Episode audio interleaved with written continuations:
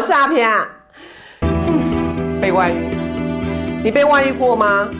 你的伴侣曾经外遇过吗？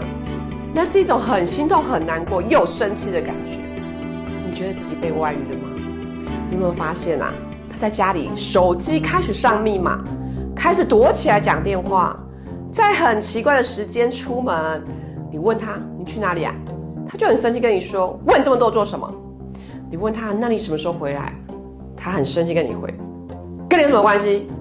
他对你的问话都非常的生气。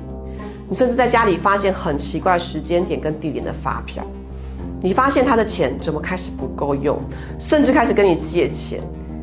他不愿意跟你出门了，他也不愿意带你跟孩子出门。天哪！如果你觉得自己被外遇了，你怎么办？你发现伴侣外遇的时候，你会怎么做？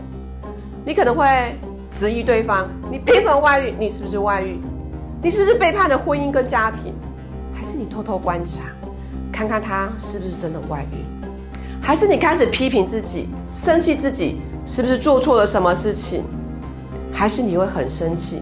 明明自己很用心经营这个婚姻家庭，他怎么可以背叛？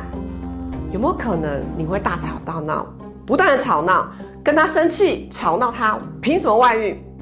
还是你要假装很冷静，假装这一切没有发生？假装冷静，有可能是要维护，希望让孩子有一个所谓的健全家庭，所以你必须假装没有外遇这件事情，你必须维持住这个婚姻，所以只能假装没有外遇。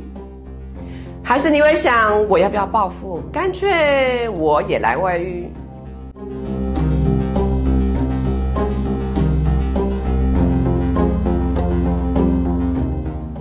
你想过吗？为什么你的伴侣关系会外遇呢？到底都是对方的背叛问题，还是你自己也有一些状况呢？